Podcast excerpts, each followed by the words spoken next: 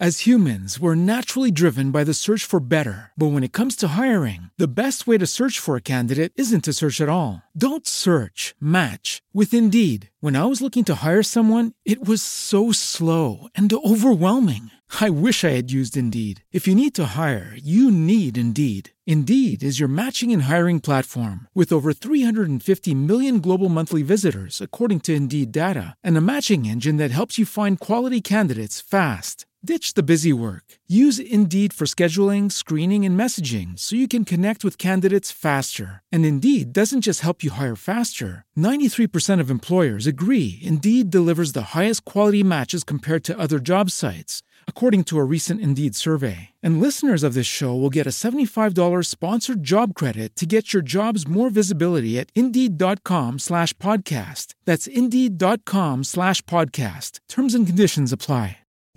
Música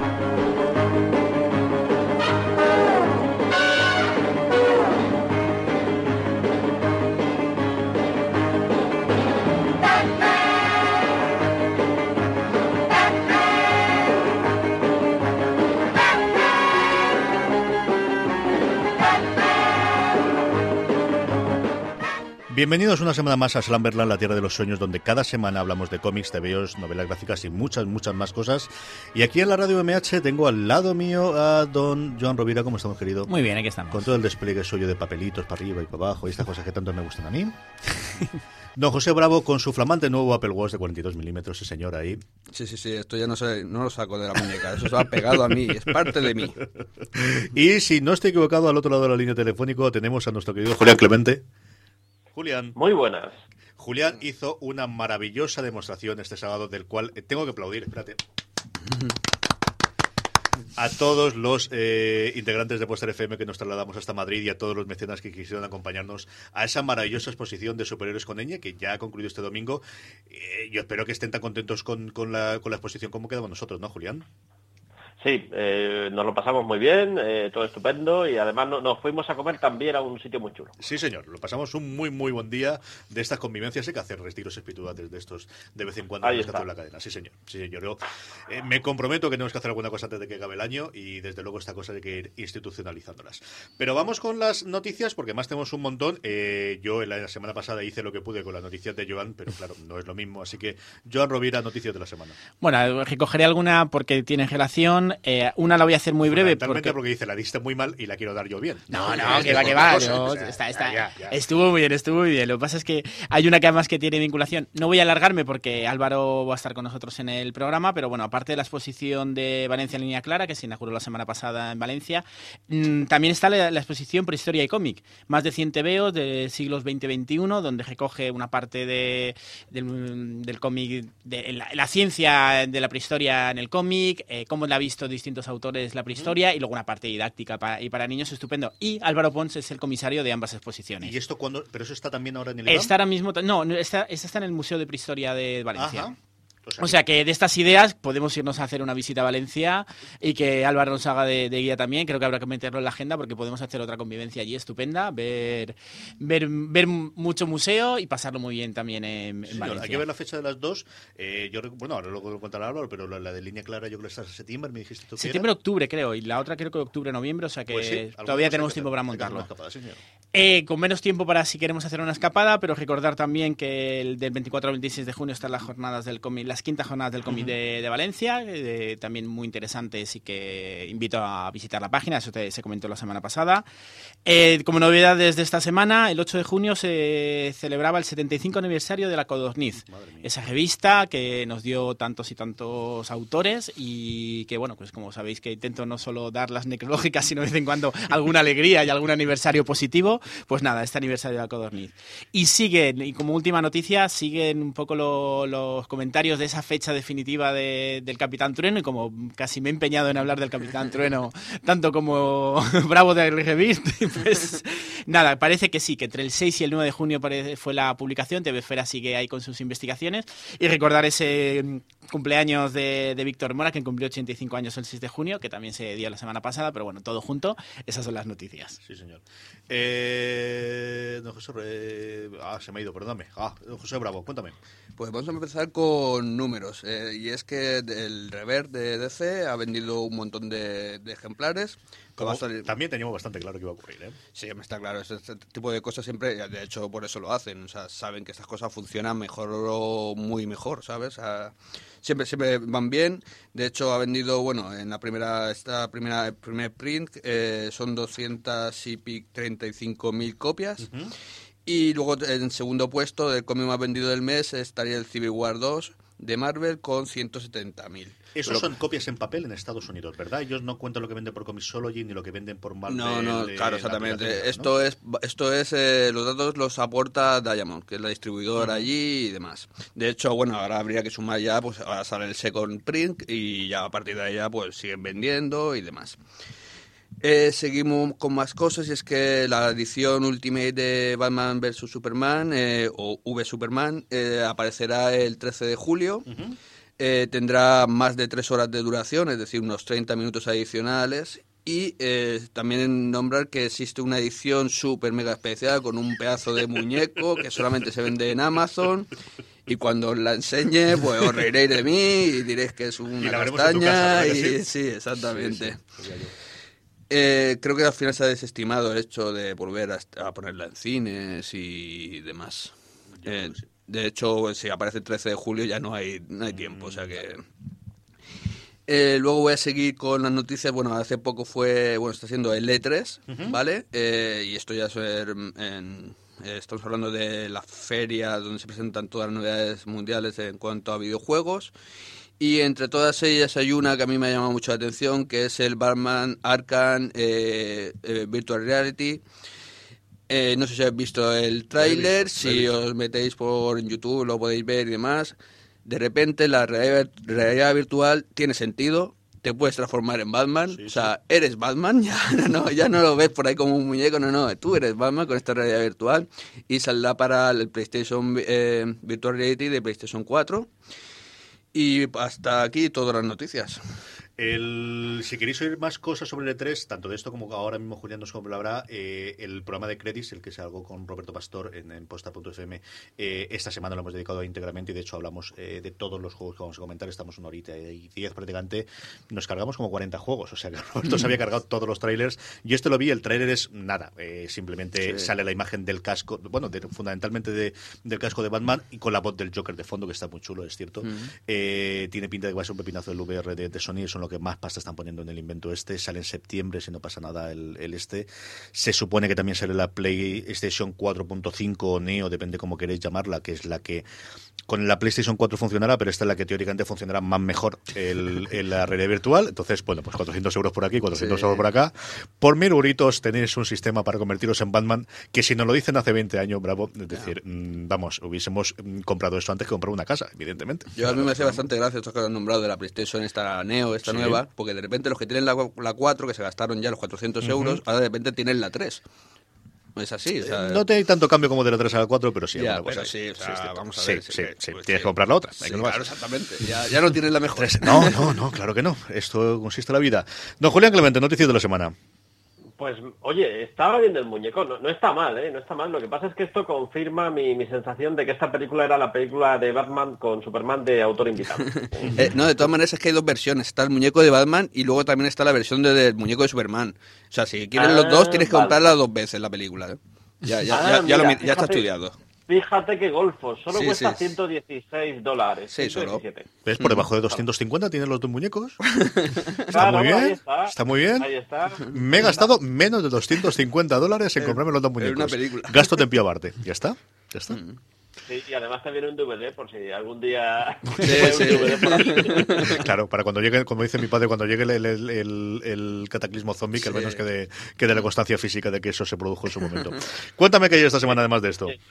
Oye, pues cosas que me han hecho gracia, por ejemplo, esto que dice Dave Sim, que, que es un provocador. Sí, el tío sí, dice sí. Que, que, bueno, que te, que te compres la edición digital de CD Bus, pero si no te apetece pagar, que da igual. Que, que te incita a que te lo descargues, te lo descargues gratis. Que, que bueno, es, tampoco supongo que nadie de los que lee gratis eh, TVOs va a dejar de hacerlo eh, o se va a sentir culpable porque, porque lo diga el autor. Pero, pero bueno, ahí, ahí está el autor que dice que, que, por él que no hay problema, que, que, si tú quieres ser pirata, sé pirata, todo lo que quieras.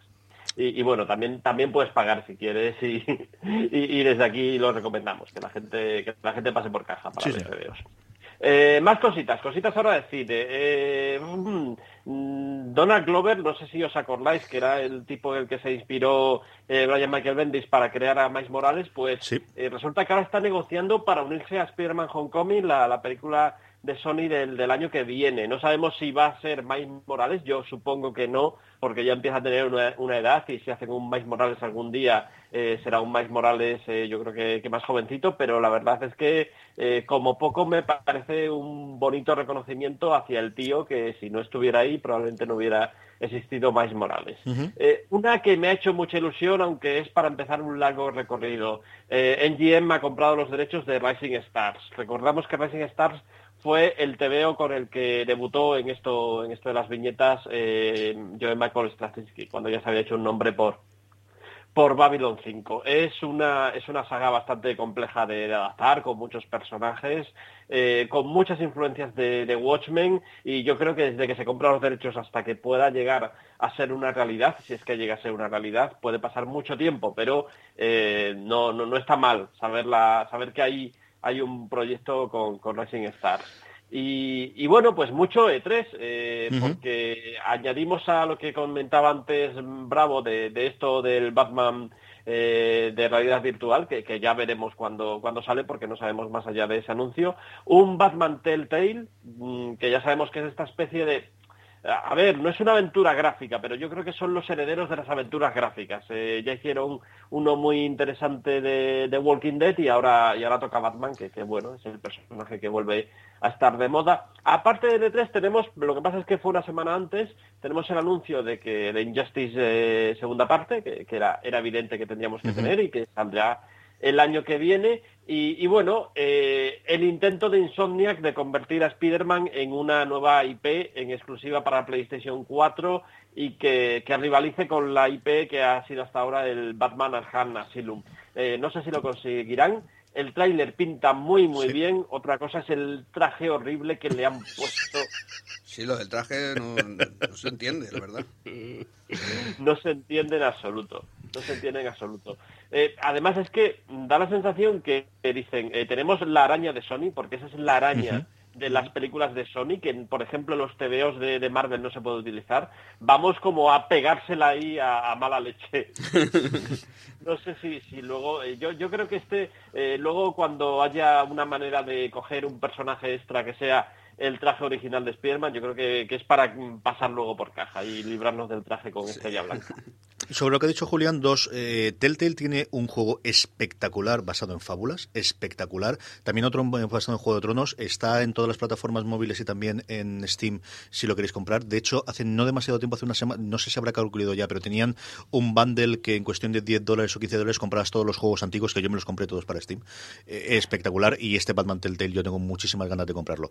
Y a mí el, el tráiler, lo comentábamos Roberto y yo en, en Credits, eh, me daba la misma sensación que cuando tuve la primera vez para ver el Arkham Asylum, que fue lo que hizo que me comprase la Play 3. O sea, me compré la Play 3 por ver Arkham y hay al principio un trocito que sí parece ser tráiler, pero luego sí tiene pinta de ser la forma de jugar. No sé cómo de cansino será después el, todos los movimientos que va haciendo Speedy, pero el momento en el que atrapa al malo con la telaraña, la tira y la, la cuelga de una farola y le deja al malo colgando, es espectacular. Es decir, solamente por eso vale la pena, yo creo que comprar la consola y comprar el juego tiene una pinta chulísima, chulísima, chulísima. Eh, esto ya veremos. Eh, los, no, los, los videojuegos, eh, lo de Batman, yo entiendo que el VR eh, se va a hacer, pero no sabemos cuándo, y yo creo que en el siguiente E3 seguiremos hablando de ese juego. Sí. Ahora para mí la realidad es el Telltale, que, que pinta muy, muy, bien. Y en cuanto al de Spider-Man, eh, cuidado, es una franquicia que podía sacársele mucho partido y no se le estaba sacando mm. cuando... Eh, cuando la tenían los la antigua productora. Sí. Ahora veremos con, con Insomniac eh, si es una apuesta realmente de futuro. A mí me da la sensación que quieren hacer eh, el equivalente de Arkham Asylum sí. con, con Spider-Man. De momento solo hemos visto vídeo. Ya veremos cuando cuando veamos algo de gameplay por dónde va la cosa. Sí, sí, tiene toda la pinta de eso. Es decir, es, trasladarlo y coger la, base de esta y, bueno, pues eh, llevarlo. A mí me gustó mucho lo que vi, eso desde luego.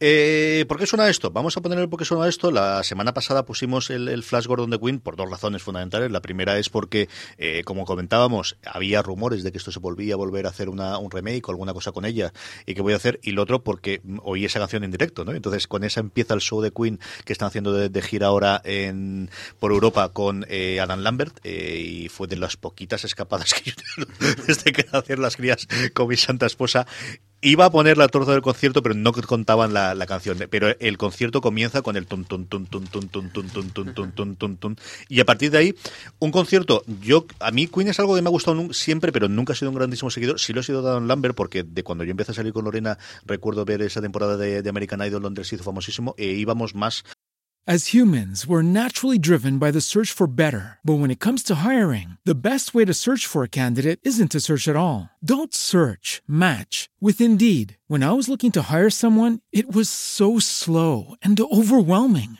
I wish I had used Indeed. If you need to hire, you need Indeed. Indeed is your matching and hiring platform with over 350 million global monthly visitors, according to Indeed data, and a matching engine that helps you find quality candidates fast. Ditch the busy work. Use Indeed for scheduling, screening, and messaging so you can connect with candidates faster. And Indeed doesn't just help you hire faster. 93% of employers agree Indeed delivers the highest quality matches compared to other job sites, according to a recent Indeed survey. And listeners of this show will get a $75 sponsored job credit to get your jobs more visibility at Indeed.com slash podcast. That's Indeed.com slash podcast. Terms and conditions apply.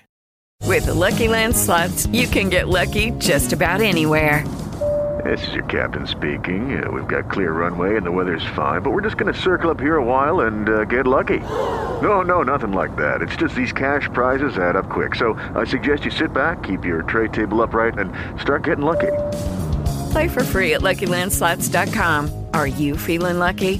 No purchase necessary. Void where prohibited by law. 18 plus terms and conditions apply. See website for details. Quizás por él que, incluso por Queen, el concierto fue espectacular. Tocaron todos los grandes éxitos. Yo creo que lo único que se dejaron fue Bicycle, fue la única que no hacían. Hacían dos o tres momentos eh, poniendo vídeos con, con Freddie Mercury con cierto gusto, que al final nunca sabes cuánto es demasiado y cuánto es demasiado poco para los. Pero a mí me pareció que estaba muy bien, muy, muy bien argumentado. Y esta semana le toca Bravo, así que este es el por qué suena esto que va a poner Bravo esta semana en eh,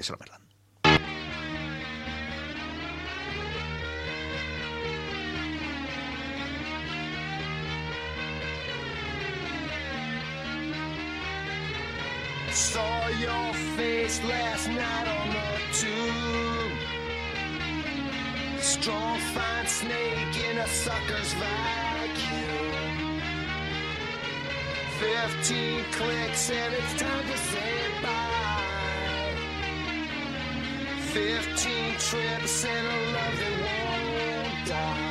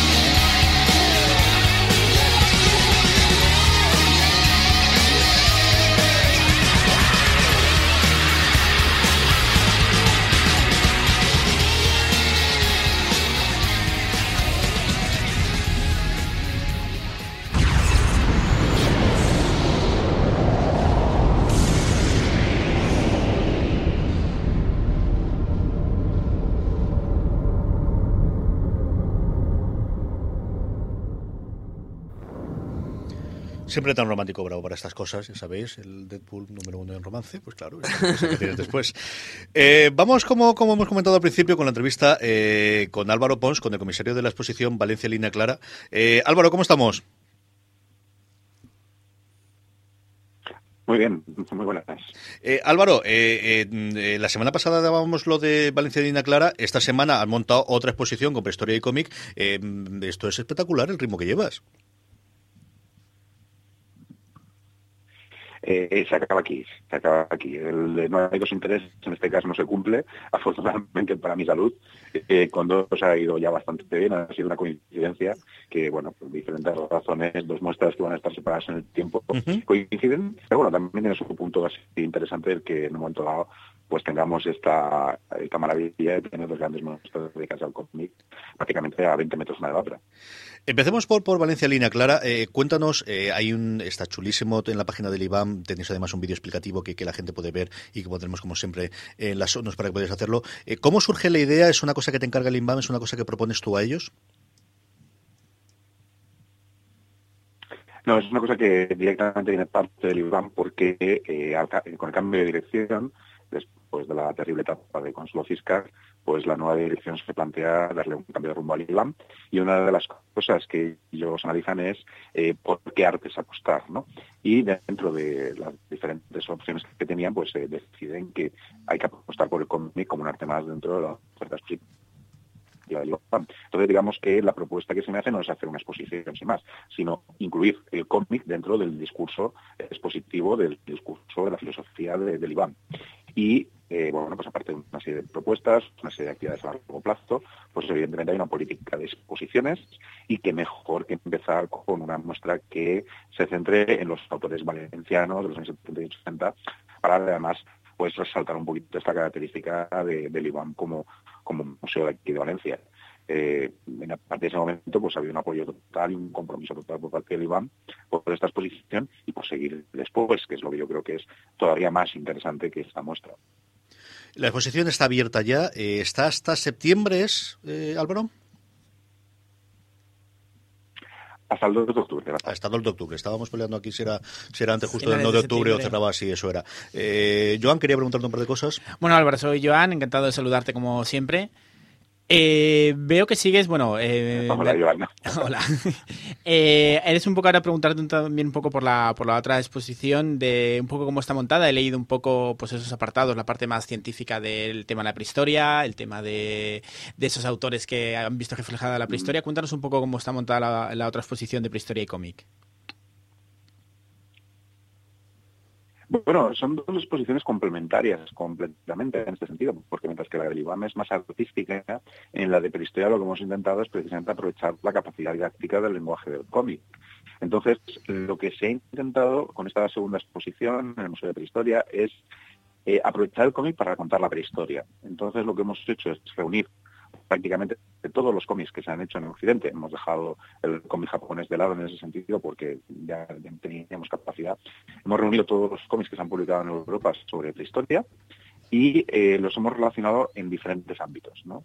donde lo que se va a ver es, en primer lugar, un primer ámbito donde lo que hacemos es los precedentes de la, del cómic con las primeras ilustraciones, los primeros libros ilustrados que trataban el tema de la prehistoria o que representaban el nombre prehistórico en el siglo XIX, que los presentamos para luego pasar a un repaso a diferentes características del mundo de la prehistoria visto a través del cómic. Entonces lo que hacemos es dividir las exposiciones en ámbitos, la representación del hombre, los utensilios, el fuego, eh, los rituales, el megalitismo, los animales, y lo que intentamos es representar momentos de la prehistoria que se han visto en el cómic, ya sea desde un, punto de vista más riguroso, como pueden ser los cómics de Manuel Guier, a incluso momentos fantásticos como un Cazar o un Batman, para eh, utilizar los fondos del Museo de Prehistoria y complementarlos con estas imágenes. Entonces, por ejemplo, se puede ver pues eh, un fósil de un oso eh, con, con evidencias de que ha sido cazado por hombres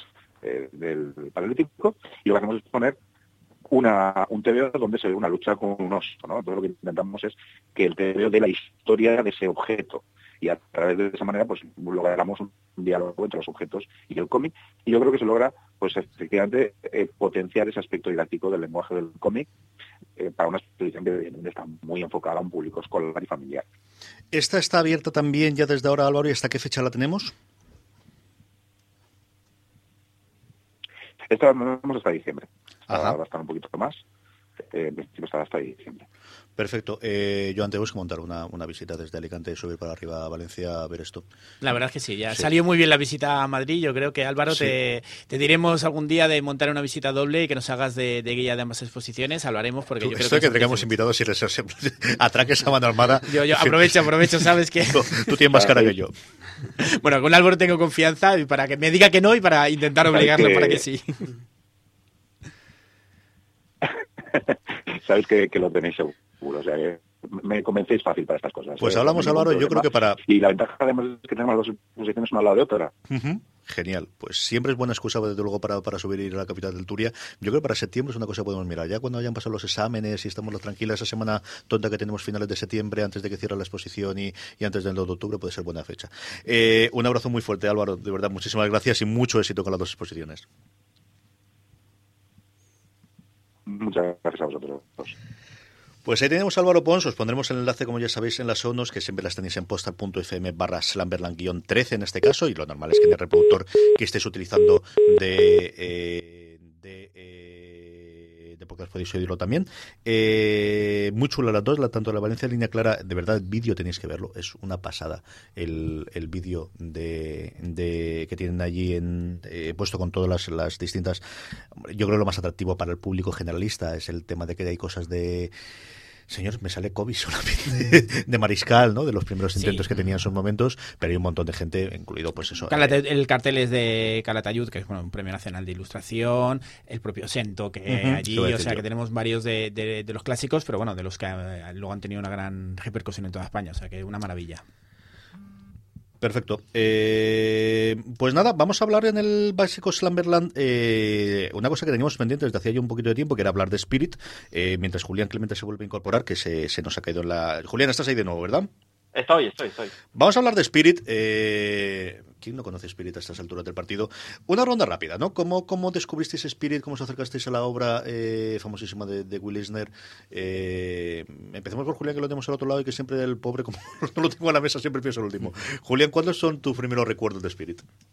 Pues fíjate, yo, yo conocí primero el mito antes del cómic uh -huh. propiamente dicho. Yo había oído hablar durante muchísimo tiempo de, de Spirit como, como cómic que había influido a muchos de los autores que a mí me gustaban pero me faltaba me faltaba descubrirlo porque yo en principio veía un tipo eh, con aspecto de detective y enmascarado y no sabía mucho más.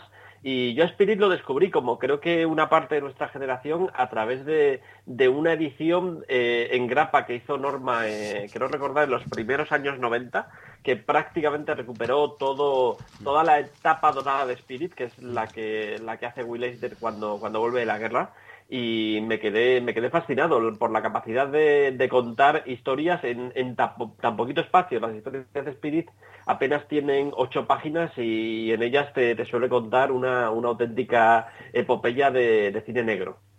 Joan se porque tiene aquí esa grapa delante mía. Joan, ¿cómo te acercaste a tu espíritu? Sí, es, eh, la edición es la, la misma. Le, además, me costó conseguir conseguirla entera. Un poco, el primero, yo a Will Eisner empecé por la parte teórica que me interesaba mucho por sus libros teóricos, sus novelas gráficas que me entusiasmaron. Y siempre era esa, esa lectura pendiente de me tengo que leer Spirit.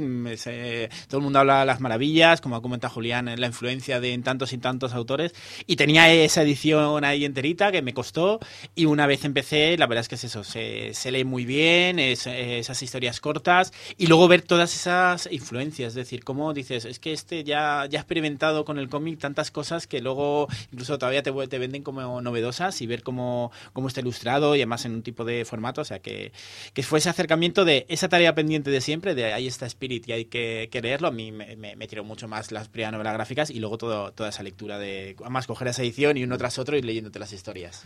Judy was boring. Hello. Then Judy discovered ChumbaCasino.com. It's my little escape. Now Judy's the life of the party. Oh, baby, Mama's bringing home the bacon. Whoa, take it easy, Judy. The Chumba life is for everybody. So go to ChumbaCasino.com and play over 100 casino style games. Join today and play for free for your chance to redeem some serious prizes. ChumbaCasino.com. No purchase necessary. Void where prohibited by law. 18 plus terms and conditions apply. See website for details. With the Lucky Land slots, you can get lucky just about anywhere. This is your captain speaking. Uh, we've got clear runway and the weather's fine, but we're just going to circle up here a while and uh, get lucky. No, no, nothing like that. It's just these cash prizes add up quick. So I suggest you sit back, keep your tray table upright, and start getting lucky. Play for free at LuckyLandSlots.com. Are you feeling lucky? No purchase necessary. Void where prohibited by law. 18 plus terms and conditions apply. See website for details. Bravo. Sí, yo creo que a toda una generación nuestra eh, nos ha pasado lo mismo, que escuchas a ciertos autores hablar de, de Will Eisner, hablar de Spirit y demás, y, a- y a- cuando ya es una cosa que se repite una y otra vez, dices, ostras, pues aquí habrá algo. Y entonces eh, lo lees, lo coges y te das cuenta que había algo. Eh, que mm, sobre todo es, es muy, muy interesante coger eh, todo lo de Spirit y tenerlo en cuenta en ponerlo en el, en el tiempo. Eh, ver las fechas de cuando están editadas esas cosas y decir, ostras, que esto lo inventó este, que estos encuadres los inventó este, que estas técnicas narrativas las inventó este tío. Y te das cuenta de verdad de la importancia de, de, de Will en el mundo de- del cómic como arte. Mi padre eh, leía cómics, eh, como yo comenté en un montón, pero muy poco americano. Mi padre jamás le ha gustado los cómics de superhéroes, nunca se ha acercado a él. Luego sí, bueno, pues las películas y lo que quieras de series, evidentemente, y todo demás, pero jamás se había acercado al cómic americano, con muy poquitas excepciones, y una de esas era Spirit. Y yo creo que además, debido de las influencias que hablaban todos los ilustradores europeos, que siempre tenían a Eisner como uno de los, de, los las personas que la habían influenciado, pues sea Moebius o cualquiera de las otras gente que mi padre sí que leía de forma religiosa, y él siempre ha hablado de este Spirit y es de los pocos cómics americanos que yo recuerdo creciendo de estar en mi casa, tener evidentemente todas las revistas, es decir, yo Cimoc, Víboras, las esas, las que queráis, esas las tenía absolutamente todas en casa y el resto de lo poquito que yo recuerdo del Spirit y es como empecé a leer alguno de ellos. ¿Cómo se ha conservado con el paso del tiempo? Ahora que ahora habéis eh, vuelto a recrear alguna cosa y Bravo quiero que me hable del libro que tiene ahí que es eh, cómic y arte secuencial de qué se mostraba ya y que Will Snyder contaba en ese. Pero eh, cuando has releído alguna de las de las de los eh, mm, tebeos que tenemos aquí con grapa de, de Norma que editó en el 89, creo que es esto de aquí que he visto antes en el en fin, ayer por la tarde como podéis comprender. Eh, Espérate, voy a mirar lo demás por curiosidad. Efectivamente, este es del 89. ¿Sigue conservando la frescura que se ha perdido? ¿Qué le echas de falta? ¿Qué, qué no más, Joan? A ver, eh, yo creo que a la hora de leerlo sí, se sigue leyendo muy bien. Es una lectura muy, además, ese, ese formato de en ocho páginas, contarte la, la historia. Como cada historia se lee muy bien independientemente, pero luego poco a poco también eh, ha habido periodos más vinculados donde sí que se sigue una historia y otros que son más esto. Sigue conservando muy bien. Luego es verdad que eso me pasa con Williams, en esa mirada crítica del contexto de los personajes, pues a veces eh, lo ves de- desde otra perspectiva, pero lo que es sobre todo la manera de narrar y luego cómo, cómo enseña. Eh, yo, releyendo lo que decías, eh, me encontré esa viñeta que la tenía en la cabeza y no sé, no me acuerdo de que te veo. Eh, una historia que es una casa y hace un poco lo que luego hemos conocido por el 13 de el Percebe, que es en un momento hacerte la viñeta de toda la, casa con lo que pasa en cada, en cada habitación, que a mí el 13 de el Percebe es otra de las cosas que alguna hablaré, pero que me encantaba eso de contarte eh, las microhistorias de un cuadrito de toda esa casa y, y eso sigue siendo una cosa que se lee muy bien, o sea que yo creo que se sigue mm, se sigue leyendo muy bien independientemente y por supuesto por todo lo que supone posterior eh, es una lectura genial. Sí, yo creo que no, no ha pasado el tiempo. para Es una cosa que, que el- que el tiempo lo, lo- lo trata muy bien porque las técnicas son las que se utilizan hoy en día. Eh, otra cosa es que luego hay historias, pues que a lo mejor en el concepto ya de social y demás, pues a lo mejor se han quedado un poquito antiguas, pero eso, eso es normal. Pero en cuanto a técnica, en cuanto a la narrativa y demás, es incluso mucho más moderno que cosas que se hacen hoy en Sí, sí. Y la diversión, o sea, es un cómic muy divertido, sigue Sí, siendo sí, claro, divertido, claro. no es Mm. una cosa que Y digas, aparte ya eso no lo entiendo, si no, no. sería- Y sí que es verdad que ahora re- releyendo y demás te das cuenta que es eso, que son, son historias de, de ocho páginas y de verdad que te cuenta una historia, ¿sabes? Y te la cuenta bien. Sí, sí. Julián, que tengo estos dos Hay- aquí debatiendo. Hay un, aspecto, hay un aspecto que sí que me gusta destacar porque yo creo que es el que, el que menos ha envejecido, en todo lo contrario, se, se vuelve cada vez más moderno, que es el aspecto técnico, esas eh, planchas eh, a página completa con la que se inicia cada historia y donde te pone el título de la historia cada, en cada Sí. plancha de una manera más original, que, que las ves y dices, pero ¿cómo es posible? Esto no casa la fecha en la que se hizo con eh, la modernidad que tiene, la, la vigencia que tiene. Eso es algo absolutamente alucinante y yo creo que es antes de leer el propio cómic lo que primero te entra por los ojos cuando, cuando descubres, hostia, este, qué moderno es este Will, este Will Eisner. Mm. Es espectacular. Yo me estaba mirando ahora mismo el primero que ha sacado aquí, eh, eh, eh, Joan, que es la quema de la escuela, con una ilustración maravillosa que en medio de Halloween, de verdad, es una pasada. Es una verdadera pasada. Se me recuerda mucho a todas las historias de la cripta y todas estas cosas de esto, como enmarca esa primera portada, y eso es genial, como dice Julián, esa primera presentación de, de lo que viene. Además, ya está en- con una primera presentación introduciéndote a lo que va a ser esa historia, está muy bien. Gente que se quiere acercar ahora a la Spirit, ¿qué, ediciones, qué colecciones lo hemos informado? Julián, tú que sueles tener la cosa ahí, ¿te has mirado quién, dónde se puede comprar esto ahora fácilmente? Sí, pues a ver, Norma sigue publicando más o menos cada, cada año, suele sacar un nuevo tomo de los archivos de, de Spirit.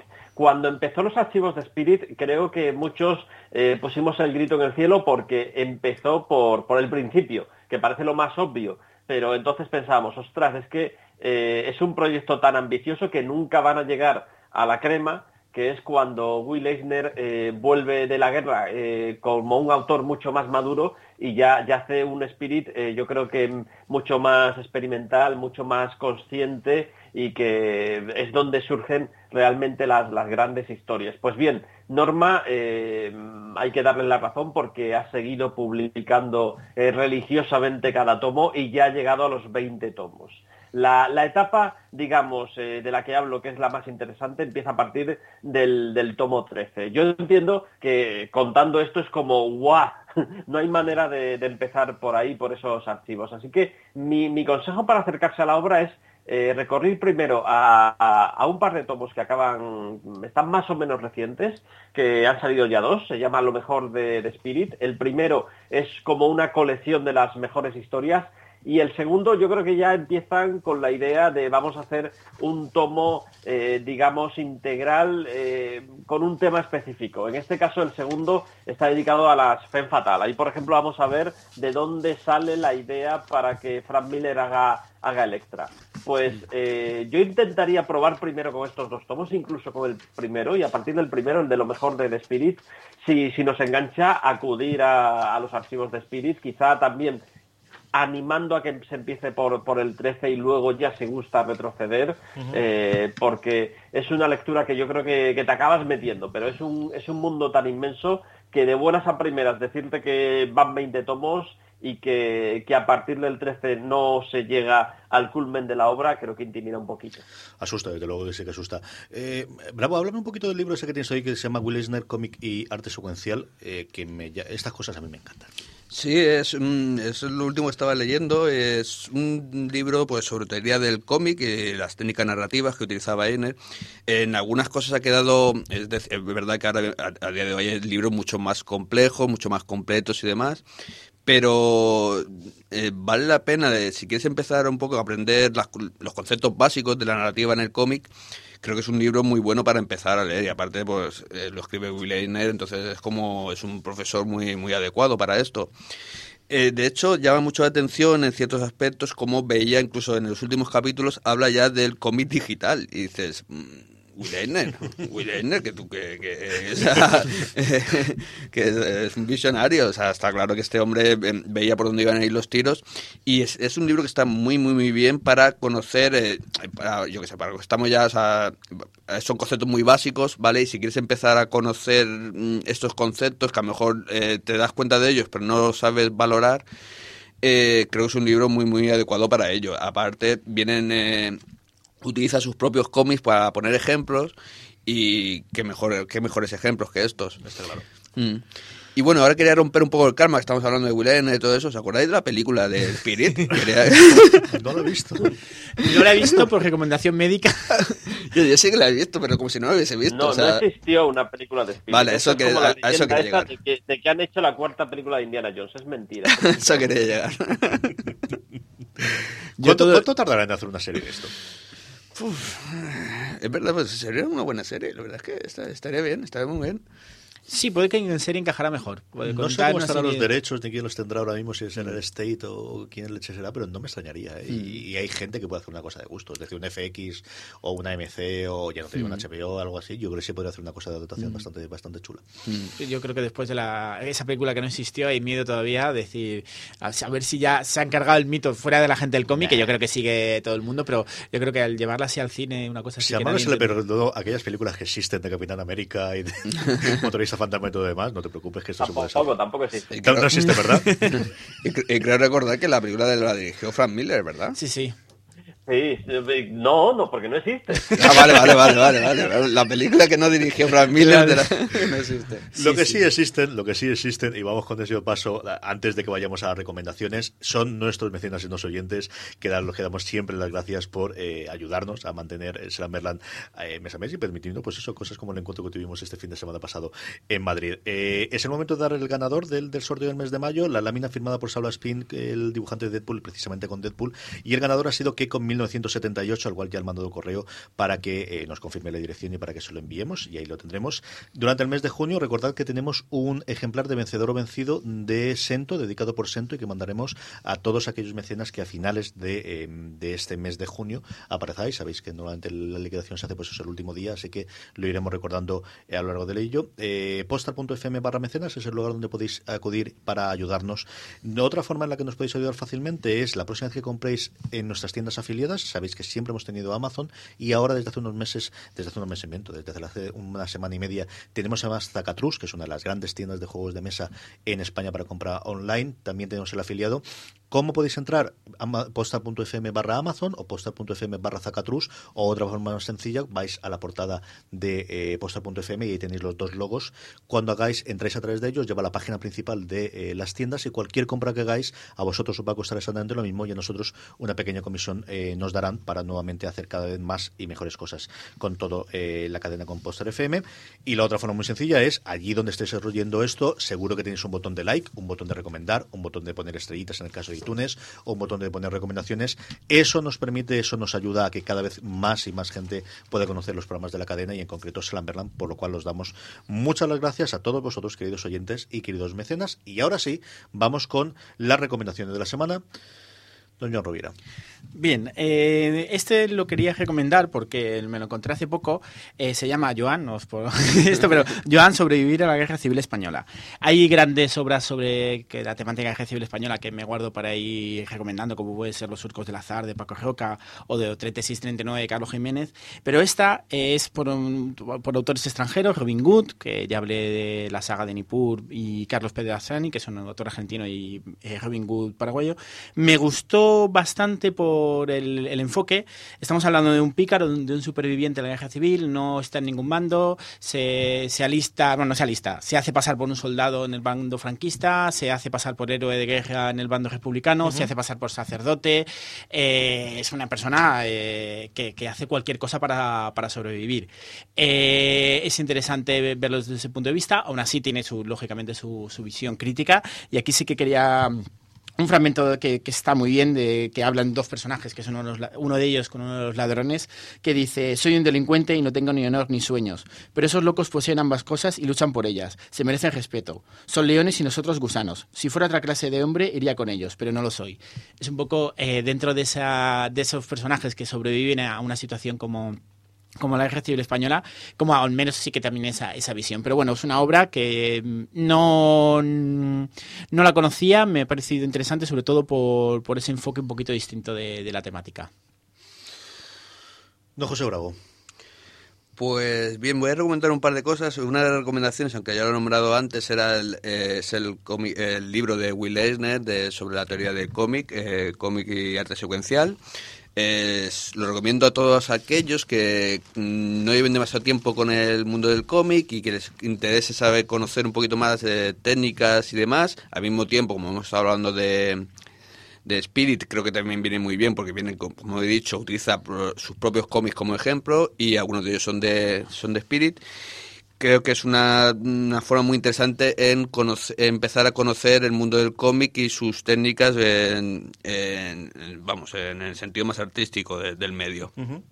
Y por otro lado, aunque ya lo hice, ya lo hice anteriormente, voy a volver a, recomendar el Club de la Lucha, porque ya, lo, ya sé que está en tiendas en castellano. El Club de la Lucha 2, la segunda parte de, de, de aquel libro que sacó Chuck Palahniuk, y que esta vez ha decidido que lo vas, que lo vas eh, editarlo en formato cómic.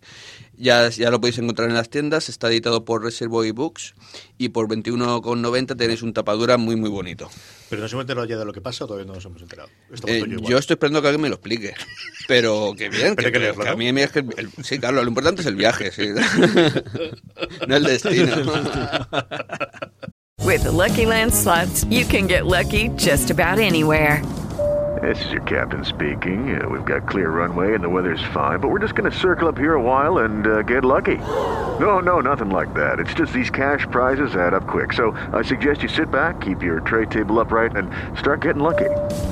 Play for free at LuckyLandSlots.com. Are you feeling lucky? No purchase necessary. Void where prohibited by law. 18 plus terms and conditions apply. See website for details. A mí eso me pasa con Akira, con la película. Yo Akira, cada vez que la veo, y que lo he visto ya cuatro veces, de la entiendo, la entiendo, la entiendo, la entiendo. Hostia, ¿qué ha pasado? No sé nada más. ¿Pero solo con la película o con, Con el la cómic película, también? el cómic no me atrevido. El cómic los tenía todos Eduardo eh, y me los iba dejando poco a poco y sí, del este, pero la película, te lo juro que las cuatro veces es, pues esta vez va a ser, esta vez va a ser, esta vez va a ser. No, no, ya no va a ser. Don Julián Clemente, recomendación de la semana. Pues mira, yo me voy a las grapas. Os voy a recomendar, eh, ya que hablábamos antes de Miles Morales, pues la grapa de Spider-Man de Miles Morales acaba, acaba de salir, está disponible y es leer un Spider-Man sin demasiada carga de continuidad, que enseguida te metes.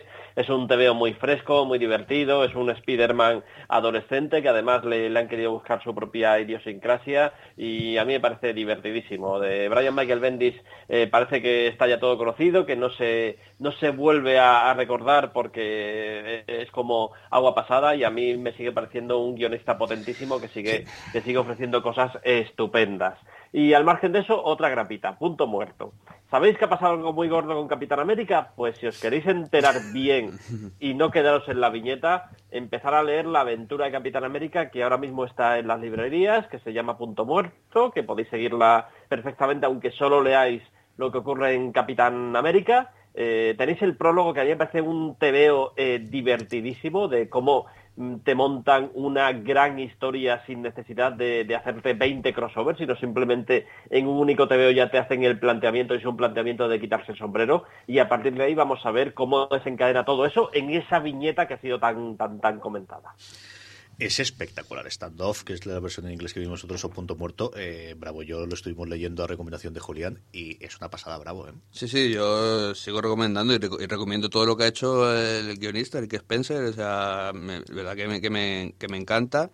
Pero bueno, sí, también te digo que ¿para, qué voy a, ¿para qué voy a leer nada si puedo quemar cómics y amenazar de muerte a autores, ¿sabes? O sea, ¿para qué? Y luego vendéis, eh, eh, es cierto, es que lo damos por hecho, que, que ya lo ha hecho todo, y el tío de vez en cuando se carga algunos cómics que siguen siendo brutales. El, Mm. el- el primero de Civil War 2 es brutal, brutal, brutal, brutal. A mí es una cosa que me, que me encanta. Julián estaba hablando de cómo Miles Morales es el Spider más divertidísimo, y yo tengo que reconocer que con lo que me lo paso tremendo, divertidísimo, divertidísimo es con Speedy. Speedy es una... Claro, yo creo que se lee a dos niveles. Se lee para la gente que joven que se acerca a Spider-Man. Yo creo que, que Marvel cuando lo monta es un cómic para, para acercar a nuevos lectores que vienen de las películas a ver qué pueden hacer eh, de algo divertido. Pero la gente que hemos leído Spider-Man en su momento es volver a reencontrarte, pues esa cosa eh, autoconsciente totalmente de qué tipo de cómic es, eh, en el que hacen mucha referencia a los cómics que leímos en su momento, mm, divertidísimo desde el principio, una ilustración que es cierto que cambia el ilustrador de entre el cómic cuarto y el quinto, espectacular lo primero, muy curiosa a partir del quinto, Eh, yo sé que Bravo en esto me defiende también, que es un gran, gran, gran, gran cómic, no gran cómic para críos, es un gran cómic, yo me lo paso de verdad, de los momentos más divertidos que tengo cada 15 días es leyendo Speedy. A mí me parece una pasada, tanto en el nivel artístico de los dibujantes, tanto uno como otro, me encantan los dos, como en el cómic en sí, porque es eso, es volver a la simpleza de cómics casi eh, autoconclusivos. Eh, me parece súper curioso y muy, muy interesante volver a ver a, a Speedy haciendo fotos, pero esta vez ya no tiene una cámara, claro, estoy acostumbrado a verle la cámara acá esta mm, grande, antigua y demás, ahora lleva un móvil y lleva unas cosas más digitales y eso. Es eso, es eh, más o menos eh, parecido a lo que hicieron con los Ultimate y demás, con Spider-Man, pero un poquito más eh, eh, volver a los inicios de una manera mucho más sencilla, ¿sabes? Sin complicaciones, que en cada número se pelea con un, con un malo de los clásicos, no sé, yo creo que es una serie muy, muy interesante eh, para, para los que empiezan y para los que vamos ya mucho tiempo. Julián, yo sé que a ti también te gusta esto mucho. Sí, es un TVO. Eh, primero te, te, llama la atención por mm, lo extraordinario que es Nick Braxo, el, el, dibujante. Yo siempre digo que es la reencarnación de Arthur Adams, en sus, sí. sin, sin, llegar a morirse. Arthur Adams sigue vivo y bien, y haciendo portadas además para Guardia de la Galaxia, pero eh, se ha encarnado en las yemas de los dedos de este, de este señor, igual que, que Woody Allen quería quería también reencargarse en, en, las yemas de los dedos de Warren Beatty. Pues es que el tío eh, hace un dibujo extraordinario. Y luego eh, tenemos el, el, otro dibujante, André Lima, que, que, yo la verdad es que me sorprende mucho que se haya atrevido con este dibujante para un cómic infantil, porque es un dibujante duro, que necesita observación, pero es verdad que tiene cosas que, que son alucinantes. El otro día mismo Bravo me sacaba una, una página a relucir, que, que mira, yo creo que esa página es heredera de estas cosas que hablamos antes de, de Will Eisner, sí estilo mm. eh, de marcarte un edificio por completo y contarte la historia a partir de todo lo que pasa en la, en la habitación. Mm. Y esa eh, es espectacular. ¿eh? Lo que ocurre es que Speedy está. Le pegan desde un lado, ¿no? Y va atraviesa el edificio. Sí. ¿Es bravo? Sí, sí, se, se, ve Spider-Man eh, o sea, atravesando un edificio entero. Eh, y claro, se ve el edificio cortado, se ven las vidas que, es, que hay en los distintos apartamentos. Es un dibujo a doble, o sea, doble página, un doble splash, eh, muy, muy, muy chulo. Aparte de eso, eh, me encanta también cómo este hombre dibuja a ese Spider-Man niño, porque es un niño. O sea, es que dibuja un Spider-Man cabezón, ¿sabes? Es que los niños tienen la cabeza más grande, ¿sabes? y me, me, encanta. La verdad es que a mí, tanto un dibujante, el primero, como ha dicho Julián, es una pasada, pero el segundo me encanta. Y es un dibujante que a día de hoy, conforme está el, el panorama del cómic, es un, es un dibujo muy, eh, por decirlo de alguna manera, sé, europeo, distinto, de muy indie. Unas palabras indie que lo ha perdido el sentido ya, pero bueno. Eh, y creo que puede funcionar muy bien y creo que le pueden dar cosas muy, muy, muy chulas. Este tienes que comprarlo para el que cuando lo tengamos. Vale. Este yo creo que sí. A mí me encanta la primera página que tiene, en la que te cuenta todo el periplo sí. de Spider-Man, pero no se tira 30 minutos como en las películas, ¿no? no, no Aquí en una sí, sola página y de una forma tremendamente divertida te cuenta, pues esto es lo que soy, esto es lo que me ocurrió, esto es lo que ocurrió a mi tío Ben, esta es mi tía May, y a partir de aquí vamos a divertirnos a partir de la segunda página. Y es una cosa que hacen en todos los números, además cambiando alguno de, las, de los textos de, de número a número. Muy, muy divertido, de verdad que muy divertido. Mm. Y mi otra recomendación, que quería comentarla desde hacía dos o tres programas, pero eh, y además así, pues si tenéis cualquier pregunta, porque ya le estado dando bastante caña, eh, contaros que es Comixology Unlimited, que bueno, en su momento fue un eh, pequeño toque de qué es esto y qué es lo que van a hacer. La idea de Comixology Unlimited eh, no es exactamente igual que la de Marvel Unlimited, pero eh, y ahora os cuento las, las, principales diferencias. Marvel Unlimited suele tener el catálogo completo de Marvel, hay cosas antiguas, antiguas, antiguas que están digitalizando y que poco a poco van incorporando, y normalmente llega hasta tres o seis meses antes de lo que se está publicando. Ese es el margen que deja la ventana, por así decirlo, que normalmente ocurre en las películas del estreno en salas y luego el estreno o la venta en DVD. Bueno, pues Marvel más o menos lo que hace son de tres a seis meses lo que publica a, eh, a lo que tiene en el Marvel Unlimited. La filosofía de Comixology Unlimited no es exactamente lo mismo. Lo primero es, ¿qué es lo que tenemos? Todo lo que no sea Marvel y no todo lo que no sea DC. DC a día de hoy es el único que no tiene un Spotify para cómic, por así decirlo, que es lo que es de alguna forma muy resumida y una frase para que alguien que no sepa lo que hay lo entienda. Marvel Unlimited o Comixology Unlimited, pero a diferencia de Marvel, que tiene, como os digo, imaginaros que es el mercado de DVD, esto la idea suya es, vamos a poner los primeros de cada uno de los cómics independientes. Tienen Image, tienes Boom, tienes todas las pequeñas casas posteriormente, eh, pero en vez de tener lo más reciente, lo que sueles tener siempre es el primer tomo, el primero y el segundo, por ejemplo, de Walking Dead. Tienen los dos primeros tomos que agrupan, creo que recordar, hasta el número 12 o hasta el número 13. Eh, mm, es más barato que Marvel Unlimited mensual, porque el Unlimited es muy barato si lo haces anual, que son unos 60 dólares, si no recuerdo mal, son 10 dólares al mes, pero si lo haces anual, no me acuerdo, son 65, 60 o 70, una cosa por el estilo. Estos son, eh, yo creo que eran 7 dólares. Como os digo, para, para qué se puede utilizar o cuál es la filosofía que tienen a día de hoy. Eh, enseñarte cosas nuevas que de otra forma o los piraterías o te costaría mucha pasta comprarte los primeros volúmenes de todos esos cómics que te ha contado alguien que puede estar muy bien que de otra circunstancia normalmente no leerías porque al final siempre te compras lo tuyo tienes bueno pues prueba el primero y prueba el primero de Locan Key y prueba el primero de, de, de Walking Dead y prueba el primero pues de, de Long Jennings que nos contaba eh, Julián hacía eh, nos recomendó hace tres o cuatro eh, programas esa es más o menos la filosofía que tiene, insisto, a día de hoy, porque esto es Amazon al final, que es Comisology, y veremos a ver cuánto cambian. Problema que tiene Comisology a día de hoy, solamente está en Estados Unidos. Ventaja que tiene, chico, teniendo una cuenta de Comisology normal, porque yo la tengo, la tenía la americana y la transformé a europea, y lo que sí es fundamental es tener una cuenta de Amazon americana, que puede ser el principal problema, porque tiene que tragarte la tarjeta de crédito, eh, con una de débito no lo vas a conseguir ni de coña, con una de crédito yo sí he conseguido, aunque es española, hacerlo, te toca fusionar las dos cuentas, que es una cosa muy de, de Dragon Ball, pero de verdad que no es tan complicado, eh, que a mí me salió la primera, yo pensaba que iba a costar mucho esto. Te veía haciendo así. Sí, sí, sí, no dice así, puedes y, y ya está, ¿no? Y Son Goku para arriba y para abajo. De verdad que había una pantalla en la que necesitas fusionar las dos cuentas. Bueno, pues yo fusioné la cuenta de Amazon americano y de Comisology europeo, se fusionó en una sola, y a partir de ahí tienes un mes gratuito de prueba eh, en el que puedes trastear y, mm, bueno, pues ver si es un servicio que te conviene o no. Yo estoy con el de prueba y si me permite la tarjeta de crédito, que sea la segunda, porque cuando llegue el momento no sé si van a poder cobrar directamente, espero que sí, porque a mí Amazon todos los años religiosamente me cobra el Prime que utilizo para, para ver vídeos, porque me gusta muchísimo el servicio de, eh, de Prime. Es decir, todos hablamos siempre de Netflix. Me habéis oído fuera de series, esto es una cosa que estáis cansados de que lo cuente, pero todos hablamos de Netflix, todos hablamos, o yo al menos he hablado de Hulu, pero realmente el caballo negro es Amazon. Amazon tiene un catálogo impresionante y está haciendo cada día cosas más interesantes. Pero como os digo, eh, probadlo. Si tenéis una cuenta de Amazon americano que os quede de su momento cuando todavía no está Amazon en España, que es muy probable si estáis oyendo esto que lo tuvieseis y que la tengáis a día de hoy para comprar cómics, se puede inventar con la de Comicsology y ese mes gratuito para descubrir esos cómics que nunca habéis leído y que siempre hemos comentado pero que era muy complicado. Luego, la aplicación es la de Comicsology, ya sé que es state of the art absoluto, es decir, panel by panel, eh, zoom automático, es la mejor que hay, por eso la compró Amazon, porque realmente son los tíos que descubrieron.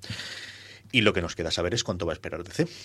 DC no se sabe absolutamente nada a día de hoy. No sé si esperarán a otoño, no sé si esperarán a Comic Con a decir alguna cosa, que es la otra opción que lo tengan y que aprovechen el tirón de Reverse para tener alguna cosa digital. Tú que estás más metido en esto, Bravo, ¿se sabe algo de desde- fuera de lo que es la venta? Es decir, de, de tener algo de, tarifa plana, nada de nada, ¿no? Esto que yo no sé nada. Yo sé que eh, Marvel en esto va, va por delante, pero bueno, pero cuatro calles. eh, Marvel de- desde hace mucho tiempo, cualquier cómic americano que compras viene con su código para poder bajártelo también en digital. Por si eres un coleccionista, lo coges lo con pinzas, pum, pam, y no ni lo tocas, te lo lees en digital. Que eso es lo que debería de ser. Y DC tenía una técnica que no tenía mucho sentido, que era el combo. O sea, habían, estaba el, el cómic normal y luego había otro que valía un poquito más y te venía el cómic normal más el digital. Era una, era una tontería, o sea, estabas cobrando ahí, no sé si a lo mejor 50 céntimos más o lo que, o lo que fuera, por, por tenerlo también en digital cuando Marvel ya lo estaba regalando con su cuando comprabas el de papel. No tenía, no tenía mucho, mucho sentido, la verdad. Vamos, Yo no sé si alguna cosa presentará en Comic Con. ¿eh? Eh, yo creo que ya eh, el paso este ya es muy significativo que no estén. Yo creo que Rebirth te da la fuerza suficiente para sacar con un modelo de esto lo sacamos en diciembre y se tiene el Rebirth completo pagando X. No sé, no Hmm. creo que se puedan ir por encima de Marvel. Además, con la jugada de haber bajado el precio de los cómics, sí. podría ser otra jugada de vamos a bajar un euro, dos euros por debajo de Marvel. Julián, ¿tú has oído alguna cosa de que quieran sacar algo de esto? No, la verdad es que lo que me dice la intuición es que, bueno, en tiempos de tribulación mejor no hacer mudanza, ¿no? Y ahora en. DC están pasando cosas dentro, que todavía no sabemos en qué se van a traducir y de lo que probablemente sepamos algo de aquí a uno, dos, dos meses a lo sumo. Y yo creo que a partir de ahí veremos por dónde van los tiros, pero mm, yo ahora no me atrevería a vaticinar decisiones que pueden cambiar cuando cambie la gente que toma esas decisiones. Bueno, pues ahí queda de verdad Speed y, y Comisologio Unlimited. Eh, nos vamos despidiendo, tranquilidad. Eh, sabéis que podéis contactar con nosotros, como siempre, en slamberland.posta.fm, que estamos en Twitter, que estamos en Facebook, que os podéis suscribir al, al Telegram, como siempre, telegram.me barra postarfm. La semana que viene hablaremos de visión. ¿Sema la visión o, o visión sin más? Como el- la habéis titulado el toma aquí, eh, eh, La visión, la visión. En, en inglés también es de Sí, visión. Lo sí. que pasa es que el de está un poquito escondido. Abandonado, pero sí es- cierto, sí es. ha El- sido la- La semana que viene estará ya aquí eh, la visión publicada, así que es el momento en el que dedicaremos a hablar de esta maravilla en profundidad. Joan, tienes que leértelo. Me tiene que poner al Joan. Pasaremos, vamos, como si tengo que ir ahí a monográfico, tengo que ir antes a, a, a Ateneo para que lo compremos si está. Julián, mil gracias. La semana que viene más. Bravo. un abrazo. Eh, bravo, Joan, la semana que viene más. A todos vosotros, querida audiencia, la semana que viene más. Un abrazo muy fuerte y hasta la semana que viene en Slamberland.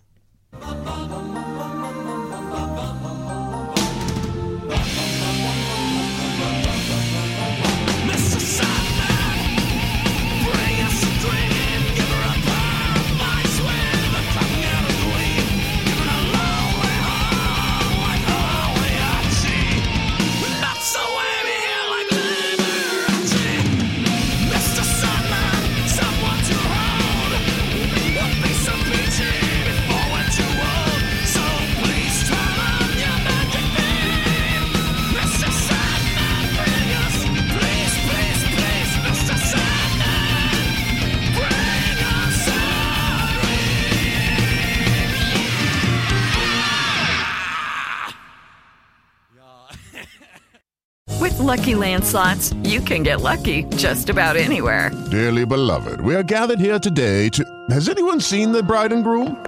Sorry, sorry, we're here. We were getting lucky in the limo and we lost track of time. No, Lucky Land Casino, with cash prizes that add up quicker than a guest registry. In that case, I pronounce you lucky. Play for free at LuckyLandSlots.com. Daily bonuses are waiting. No purchase necessary. Void where prohibited by law. 18 plus. Terms and conditions apply. See website for details.